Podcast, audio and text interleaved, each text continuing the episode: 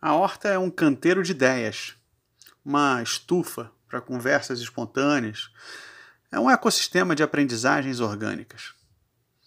Eu sou Gustavo Brito, eu vou ser o seu host nesse espaço de diálogos despretensiosos sobre a arte de plantar e colher conhecimento. Vamos começar?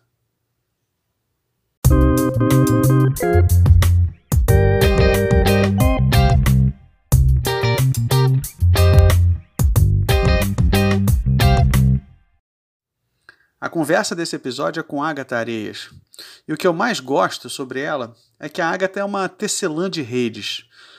Tipo, ela consegue conectar, como ninguém, pessoas e projetos para fazer o impossível acontecer. Então, a Agatha é uma articuladora de energias muito habilidosa.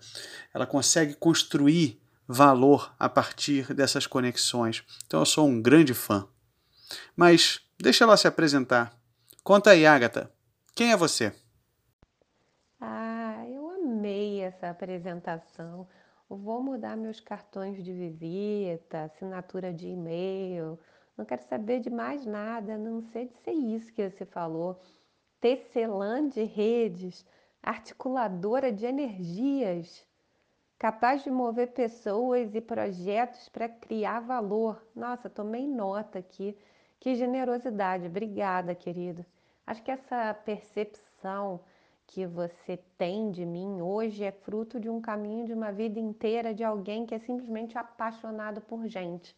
Eu gosto muito de gente. Claro que eu gosto mais de gente boa, gente que sabe dizer mais sim do que não, gente que está aqui para contribuir, cooperar, colaborar, construir junto, gente bem-humorada. Mas eu também gosto de observar pessoas eu gosto de entender é, por que, que a gente cai em determinadas armadilhas emocionais, né? Porque às vezes relacionamentos de toda sorte são tão complexos. Esse, esse mistério que é cada indivíduo uh, me fascina, sempre me fascinou. E aí eu sempre tentei me comunicar da melhor maneira possível com as pessoas. E a comunicação sempre teve presente na minha vida é, através do diálogo, que pressupõe não só o falar, mas também o escutar, o argumentar. Então, desde que eu fui, que eu fiz direito, estagiei quatro anos, advoguei por um ano, depois me especializei em marketing e agora como intraempreendedora da educação dentro do Rock in Rio, a comunicação permeia tudo isso a minha vontade de me relacionar com pessoas, de aprender com elas, é, de partilhar aquilo que eu venho descobrindo ao longo dos anos, né? Então, você sabe que eu, durante muitos anos, fui diretora de marketing do Rock in Rio, dos quatro mercados onde a gente já operou, a gente já esteve simultaneamente uh, no Brasil, em Portugal, na Espanha, nos Estados Unidos. Hoje a gente está com operação no Brasil e em Portugal. É, meu relacionamento com Rock in Rio começou em 2000 para a edição do Brasil de 2001. De lá para cá tive intervalos. Logo no início desse relacionamento tive é, a oportunidade de é, é, liderar um projeto de lançamento de uma cerveja no Canadá, depois nos Estados Unidos. E desde o fim de 2003 vim aqui para Portugal, abri o mercado para a marca Rock in Rio, primeira vez que a gente é, foi para fora do Brasil, né? E depois a gente foi para Estados, depois a gente foi para Espanha, depois para os Estados Unidos e sempre me reinventando junto com essa marca que se reinventa, né? Desafio todo dia. A gente tem certeza que a edição seguinte sempre será melhor do que a gente está vivendo nesse momento. Então, é, a gente coloca a nossa barra lá no alto e isso exige de todos nós que a gente esteja em constante é, refinamento, em constante uh, atualização e, e, e, superação, né? Então, por mais que sejam muitos anos com uma marca só, eu tenho tido oportunidade de crescer muito com essa marca é, fazendo parte do crescimento dela também, contribuindo muito para isso. Enfim, uma relação muito bonita. E uh, em, dois, em 2015, quando a marca Rock in Rio estava fazendo 30 anos, eu ainda com o departamento de marketing sob a minha responsabilidade, tive a ideia de fazer o Rock in Rio Academy, que é uma formação executiva com modelo, com base no modelo de negócios do Rock in Rio. Aí foi um sucesso no Brasil, a gente fez aqui em Portugal em 2016, voltou a fazer aí 17, aqui 18, aí 19. É, virou um, um projeto do assim, nosso calendário anual e dois em dois anos em cada mercado. E a partir desse da, da realização do, do, do, do Rock in Rio Academy, também me veio a ideia de criar o Rock in Rio Innovation Week, que é uma plataforma de inovação humana que a gente começou aqui em Portugal em 2018, fez em 2019, quando você veio, Gustavo, foi tão bom você ter contribuído com aquele super workshop aqui para a comunidade do Innovation Week. E agora em 2021 a gente vai fazer esse projeto totalmente digital em Portugal e no Brasil.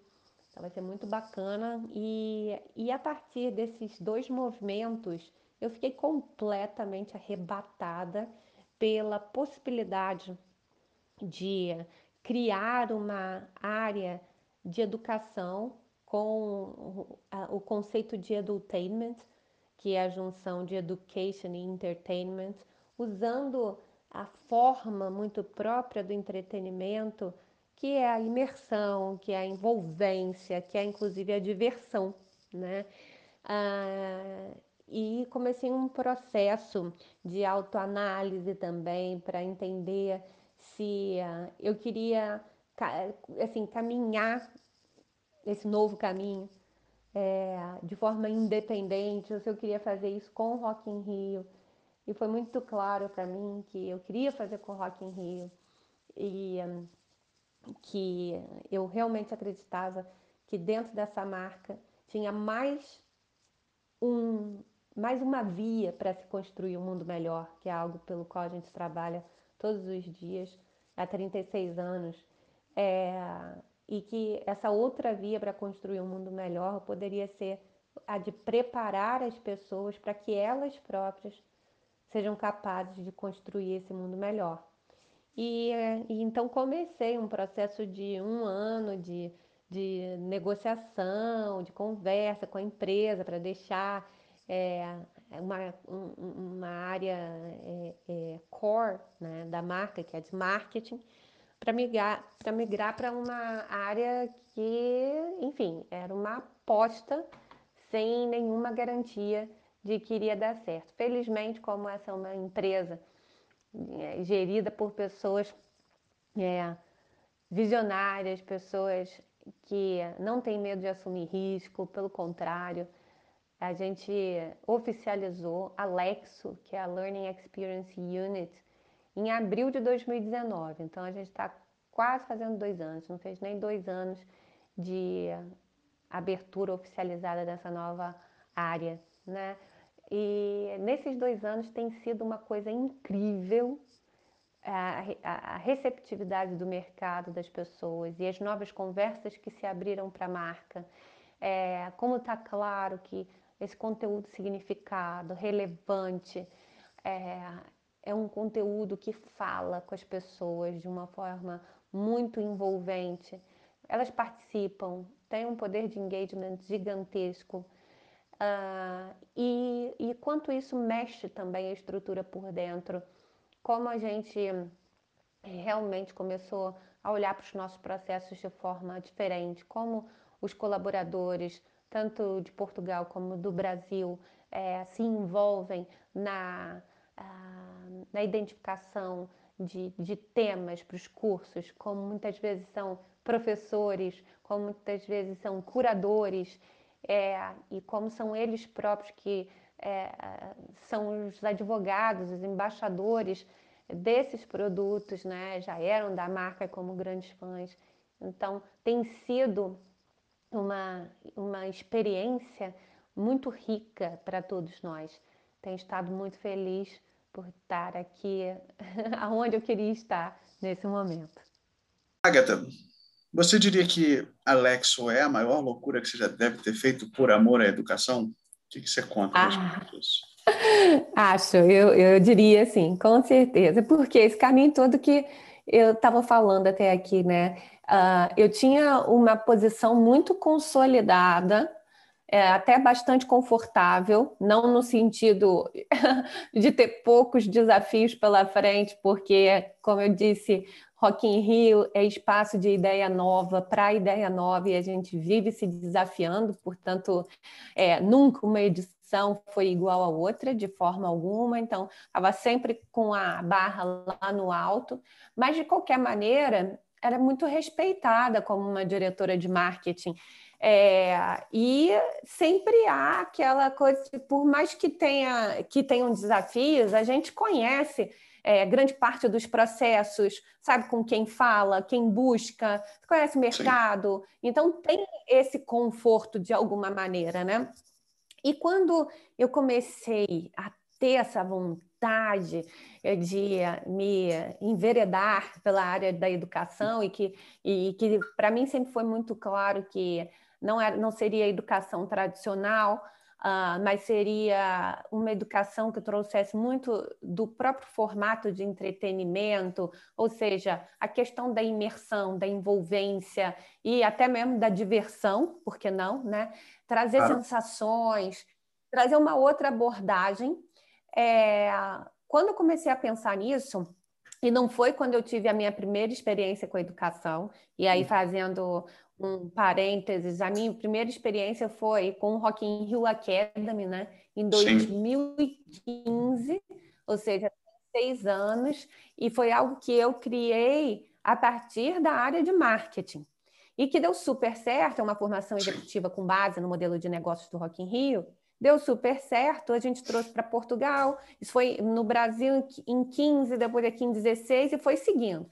E a gente, é, e aí a partir daí, é, criei dentro do marketing ainda o Rock in Rio Innovation Week, busquei a publicação de um livro sobre cultura organizacional e falei, gente, estou é, gostando muito dessa história de novas conversas, mas não deixa de ser conteúdo, isso não deixa de ser uma mais uma via de branding, inclusive. Só que Sim. não dá para eu ficar, isso eu pensando comigo mesma, né? Não dá para eu continuar com todos os afazeres do marketing, que são muitos, é muito detalhe, né? os planos de comunicação, todas as ações promocionais, etc.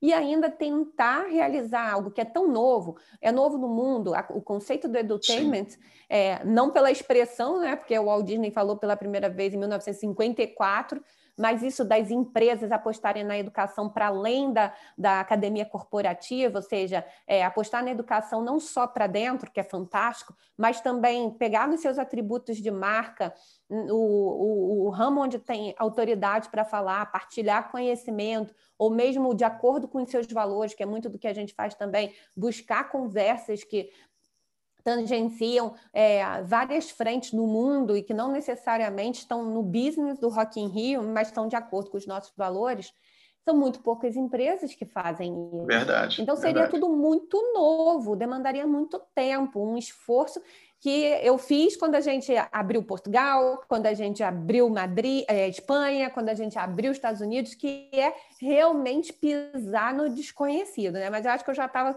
querendo esse desconhecido.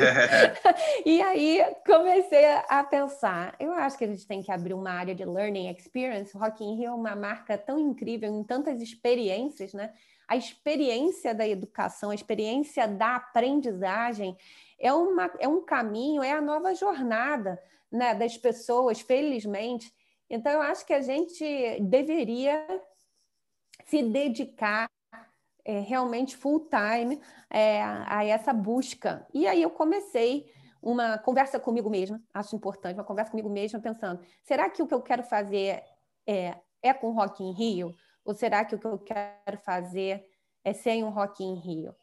E eu pensei, eu acho que agora e por um bom tempo é com Rock in Rio. Ainda que eu faça coisas sem o Rock in Rio, mas Sim. essa marca, eu ainda sou apaixonada por essa marca e acho que, de fato, a marca tem muito o, que oferecer, compartilhar, assim como tem muito o que aprender e se beneficiar Verdade. com é, o alargamento das suas conversas, porque a gente passou a conversar desde o Academy, conversar com uma área com quem a gente nunca conversou dentro das empresas, que era a área de recursos humanos.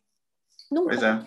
E é muito interessante, porque traz uma outra visão. Aí, ao mesmo tempo que você que, que cresce é, o conceito do employee advocacy, que é Sim. O, o employee advocacy, advocacy, que é o que o Rock in Rio tem organicamente, é algo que para muitas marcas é muito desafiador, né? Sim. Rock in Rio é tranquilíssimo, porque só tem fã trabalhando. Quem não quer trabalhar no Rock in Rio? É, Verdade. Só tem fã. Então, os funcionários são os primeiros a advogarem pela marca, são embaixadores. É uma maravilha. Agora, tem é muita Rio, né? empresa né? que não. Pois é, tem muita empresa que não. Então, imagina se é, essas, essas pessoas que, num misto de serem educadas para dentro e é, é, terem o que transmitir para fora, a partir do que aprendem, até ensinam, né? é uma coisa que se retroalimenta, acho que a gente pode se fortalecer ainda mais. E aí começou a minha eh, começaram as minhas conversas com, com o board né, do Rock in Rio, é, e foi muito bem recebido, apesar de ter levado um tempo, lógico, para se, é, se decidir que eu deixava a área de marketing. Comecei por deixar a área de marketing do Brasil, é, porque eu estava com base em Portugal, depois ainda fiquei quase um ano com Portugal, até que em abril de 2019, ou seja, não fez um, dois anos ainda, né? Tá quase, mas ainda Recente. não fez a gente oficializou a Lexo, que é a Learning Experience Unit do Rock in Rio. Maravilhoso. E tem sido fantástica a aventura, uma aventura consistente, cheia de desafios, é, muito séria, uma aventura muito séria. Sim, a gente sim, leva é. as aventuras a sério aqui. é um é, negócio, é, né? Mas tem sido uma. Exatamente. E tem sido muito rico para todos nós. E é muito bacana ver como as equipes, as, as diversas áreas do festival têm interesse em contribuir é, para essa área de learning experience.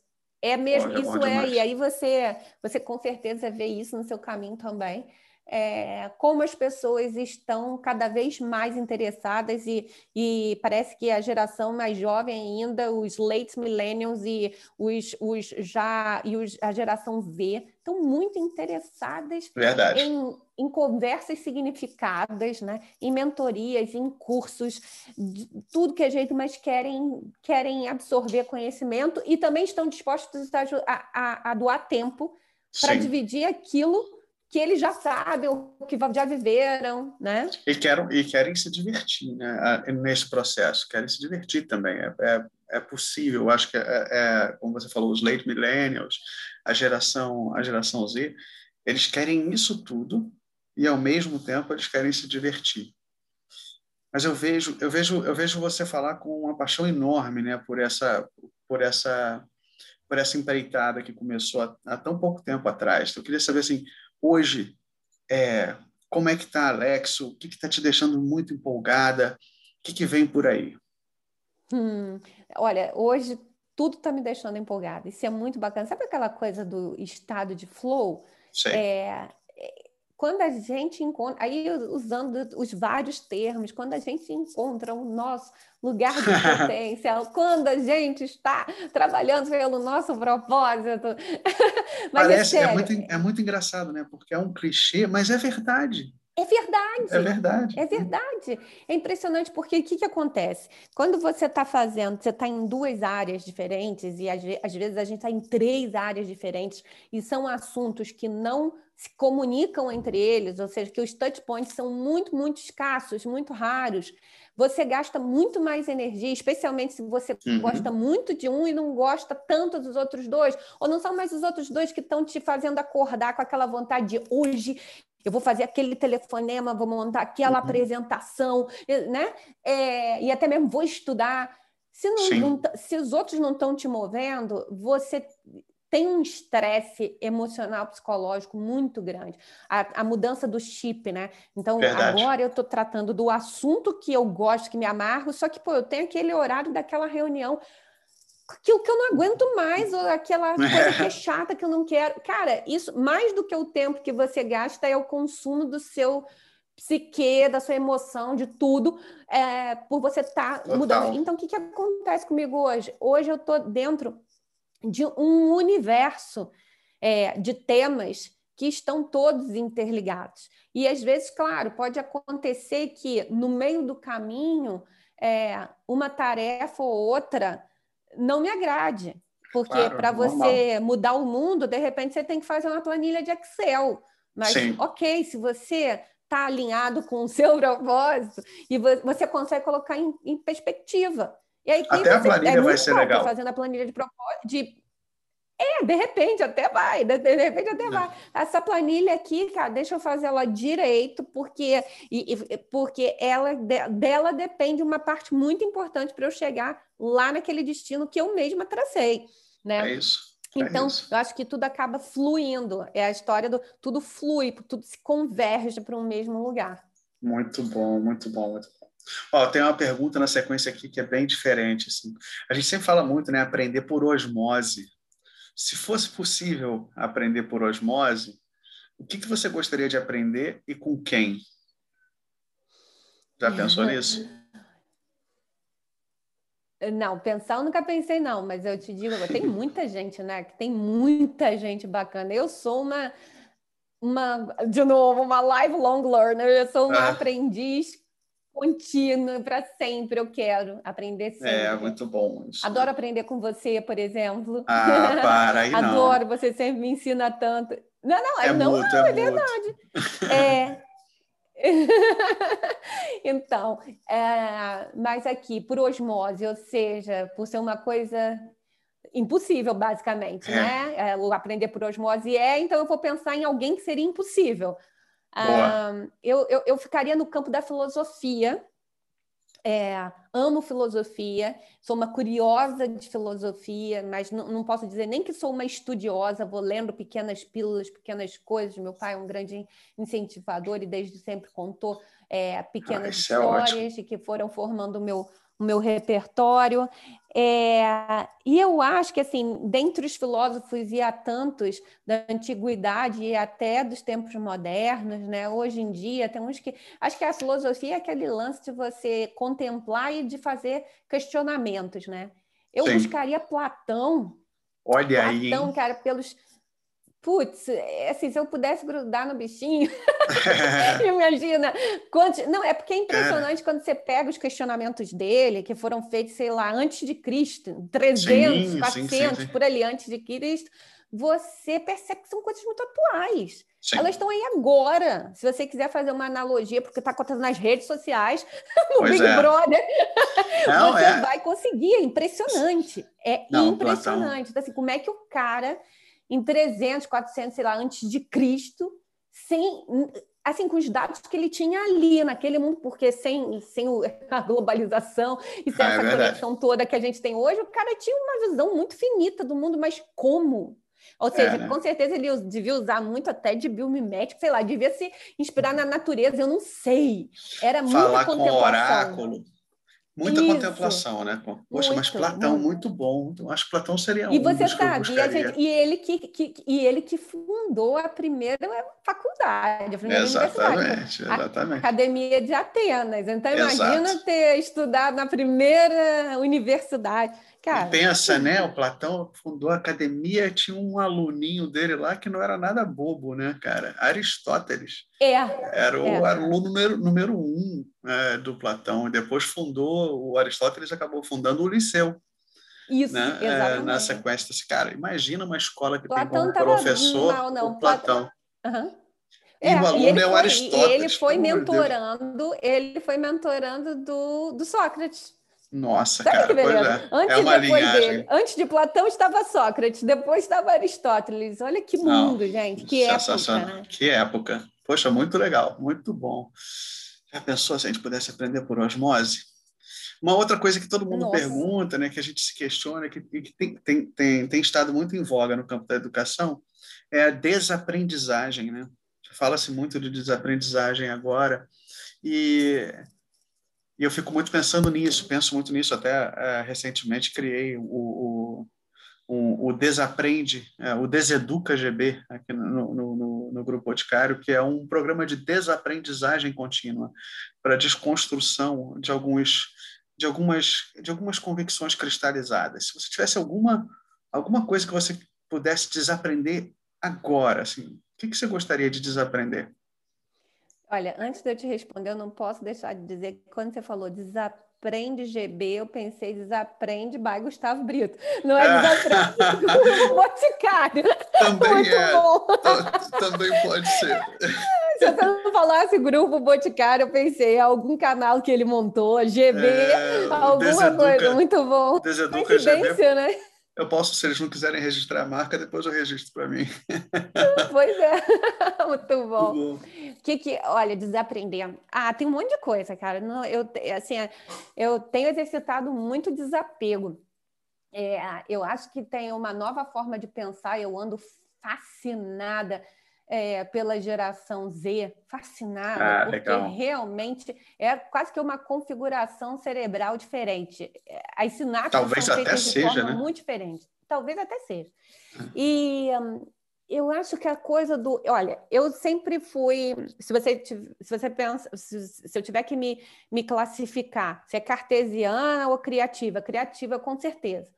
Uhum. É, mesmo não sendo diretora de arte nem nada, mas criatividade vai ah, vai bem além muitos disso. Campos. E é, muitos, muitos campos eu diria que eu sou criativa. Se a pessoa, a pessoa criativa, ela já tem é, alguma facilidade de, de sair do caminho linear.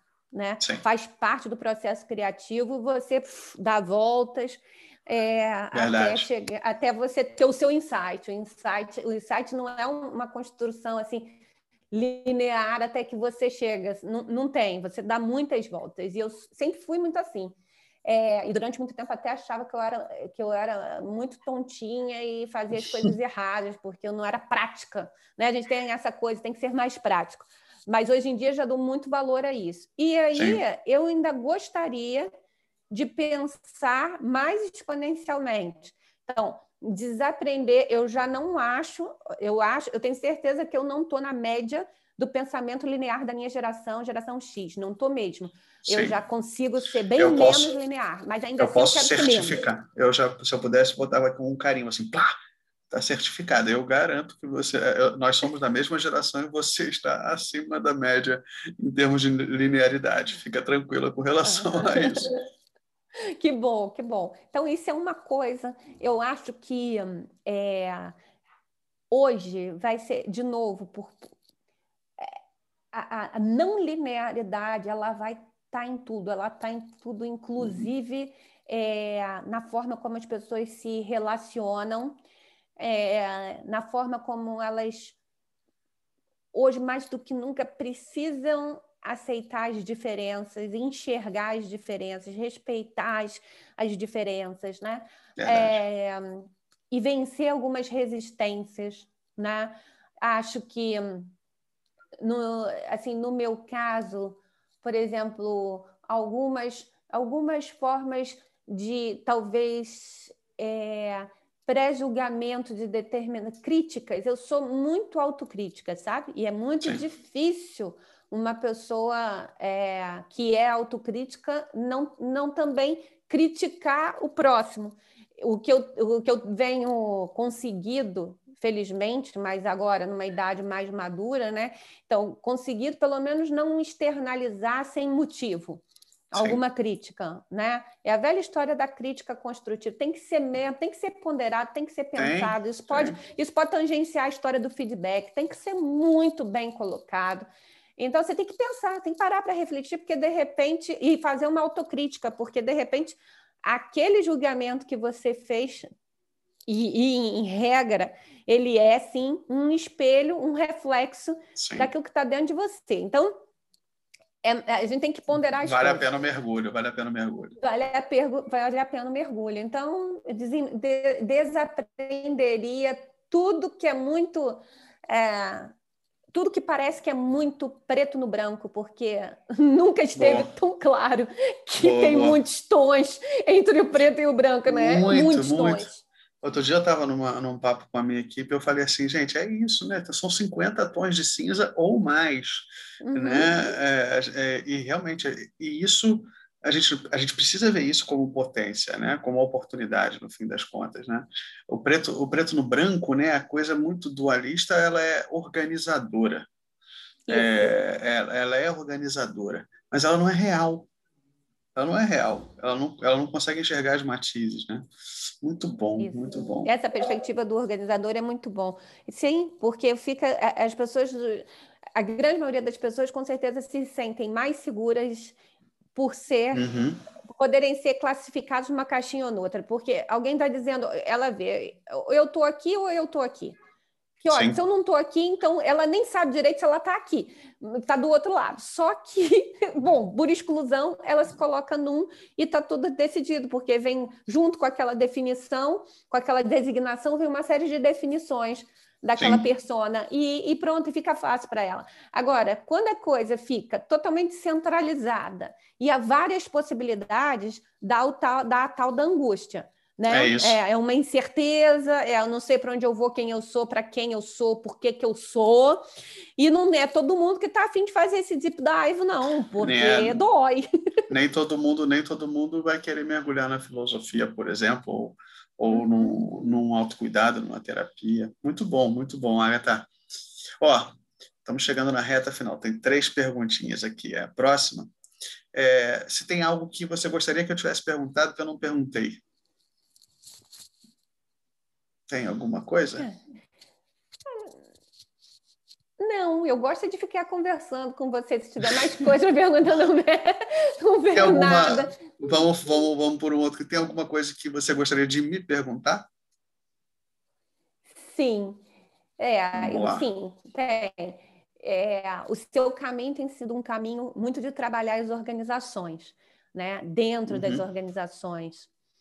É, você acha que esse caminho de, de conversão das pessoas em lifelong learners, é, de trazer até mesmo uma contextualização social é, né, de mundo, que eu acho muito importante e cada vez mais é necessário para todos. Uh, você acha que a gente deve partir de dentro as, as empresas elas devem ser as primeiras a fazerem isso? Uhum. Ou deve ser um trabalho que a gente faz a, a granel? Né? Que eu fico pensando que, de repente, na empresa pode ser no atacado. Imagina você pega. Tem empresas Sim. que têm, nem sei quantos, quantos alunos, olha, podem ser alunos, quantos funcionários tem um boticário. Pois é, tem, é, mas tem. Tem 12 mil. Olha, 12 mil. É, se, é. Claro que cada um é um indivíduo, mas ao mesmo tempo, se a cultura de uma empresa com 12 mil funcionários começar a direcionar a atenção desses é, para melhores formas de se estar na vida, né? É, aprendendo não só, lógico, uma série de, de, de componentes, de habilidades práticas, as hard skills que são necessárias Sim. cada vez mais, né? Há tantas ferramentas novas, mas também o tal do aprender a estar tá nesse, desaprender um monte de coisa que tem muito mais a ver com comportamento, muito eu, mais não, é. Eu gostei, eu gostei muito do, do, de como você botar, do aprender a estar. Uhum. Aprender a estar. Né? Eu acredito muito que as empresas é, é, precisam, é, as empresas já, já perceberam, né, que, que elas têm um papel é, que é para além do negócio, né, para além do, do, do gerar valor é, que é um valor que não é só um valor para o negócio. Né? Toda empresa que gera valor, ela gera valor né, ecossistêmico. Mas essa, essa consciência de que existe um ecossistema e que, é, que mais do que gerar valor para ele, é preciso trabalhar por ele, é, envolve a educação. Né? Então, então, as empresas estão começando a despertar para essa, para essa corresponsabilidade do educar, porque as pessoas passam muito mais tempo é, no trabalho do que jamais passaram numa escola. Né? A gente, uhum. de fato, a gente passa muito, passa uma boa fase da nossa, das nossas vidas na educação formal. Mas se a gente pega todo o, o contingente de tempo que a gente investe no trabalho, essa é a principal escola que a gente tem para além é. das relações humanas informais que a gente tem na, né, familiares né, e com as amizades. Então, é preciso que, a, que, a, que, a, que as empresas elas vejam isso, sim, como uma responsabilidade, é, como uma corresponsabilidade de educação é, é, e, não, e não de treinamento necessariamente. Né? O treinamento ele faz parte, é uma das ferramentazinhas ali, é um dos produtos da educação, mas não é a educação. Né? Eu sempre digo, a educação é o lugar o treinamento é uma das coisas que permeiam esse lugar. Né? Então, eu realmente acredito nisso. Realmente acredito que as, que as empresas, e é por isso que eu estou dentro, que eu trabalho, gosto de trabalhar na interseção com as empresas, porque eu acredito que as empresas estão já muito despertas, umas mais do que outras, mas muito despertas, por quanto é, é, o quanto essa responsabilidade impacta o, o ecossistema. E o quão mais rico o ecossistema for, então mais saudável é, é o mercado. Né? E sem contar que é, os mais jovens, e de, de novo, é, geração Z especialmente, cada vez mais vai escolher as chamadas empresas escola, ou seja, as, as empresas que estiverem é, ensinando a essas pessoas alguma coisa, dando desafios que façam com que eles evoluam, né? Então, é, não existe mais a, a chefia por chefia. Então, o líder é. é alguém que tem que ter um conhecimento que através do qual inspire é, os seus liderados, né? Tudo isso. Então, se a gente pensar assim, é, a, a empresa, as empresas realmente deveriam focar grande parte do seu tempo e do seu budget em se tornarem lugares frutíferos, nutritivos. Sim. Né? Assim, né, né? ali eu quero me nutrir de estar nesse lugar, porque eu estou entre pessoas que também estão aprendendo, não é? Que agora vamos ter um monte de mestre Yoda, que são os não, chefes, é... os líderes. Não, é, na verdade, é o contrário, estamos todos, cada um sabe um pouquinho, cada um não sabe um pocão, Sim. e todo mundo vai partilhando e construindo junto, né? É, eu achei muito legal que você trouxe a palavra nutrir, porque é isso, né? O nome desse podcast é a horta. É a é horta. Verdade.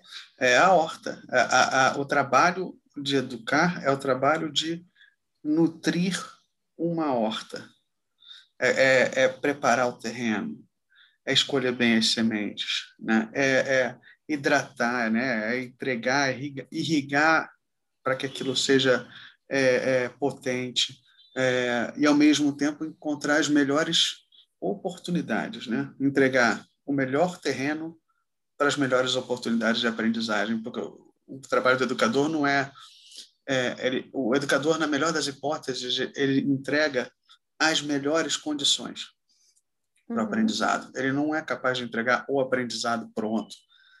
A gente entrega as melhores oportunidades para que o aprendizado ali seja é, revelado, né? seja revelado Sim. pelo ente que aprende e, então, assim, acho é um, é um, é um trabalho que envolve arte, com certeza, que envolve diversão, com certeza, mas que envolve também todo o processo científico, né? Então, eu, fico, eu, eu sou um cara absurdamente encantado por esse trabalho.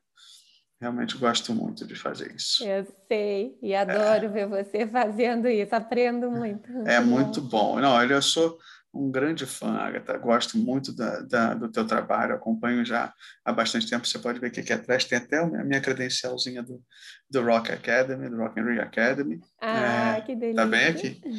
E, e queria fechar esse nosso papo com um aprendizado, com algum aprendizado que você tenha construído é, a partir dessa conversa ou hoje, algum aprendizado orgânico né? A gente fala na horta que a horta é um ecossistema de aprendizagens orgânicas. O que, que pode ter nascido aqui da nossa conversa que você percebe? Opa, tem uma coisa aqui.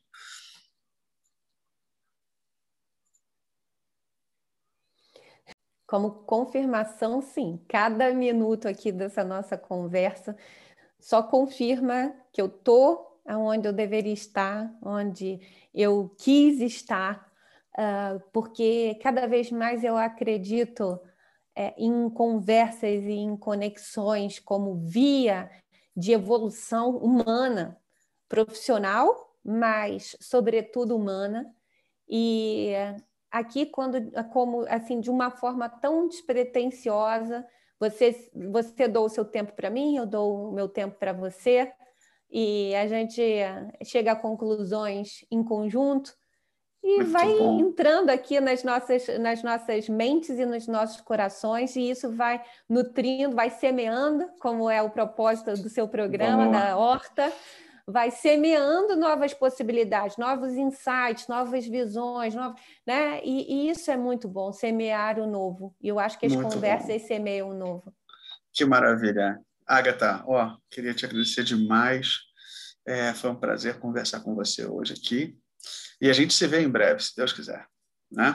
Isso mesmo, se vê em breve, dá um abração presencialmente, né? É em isso. breve, se Deus quiser. Obrigada, Obrigado. foi um prazer enorme também, Gustavo. Obrigada. Obrigado, Agatha.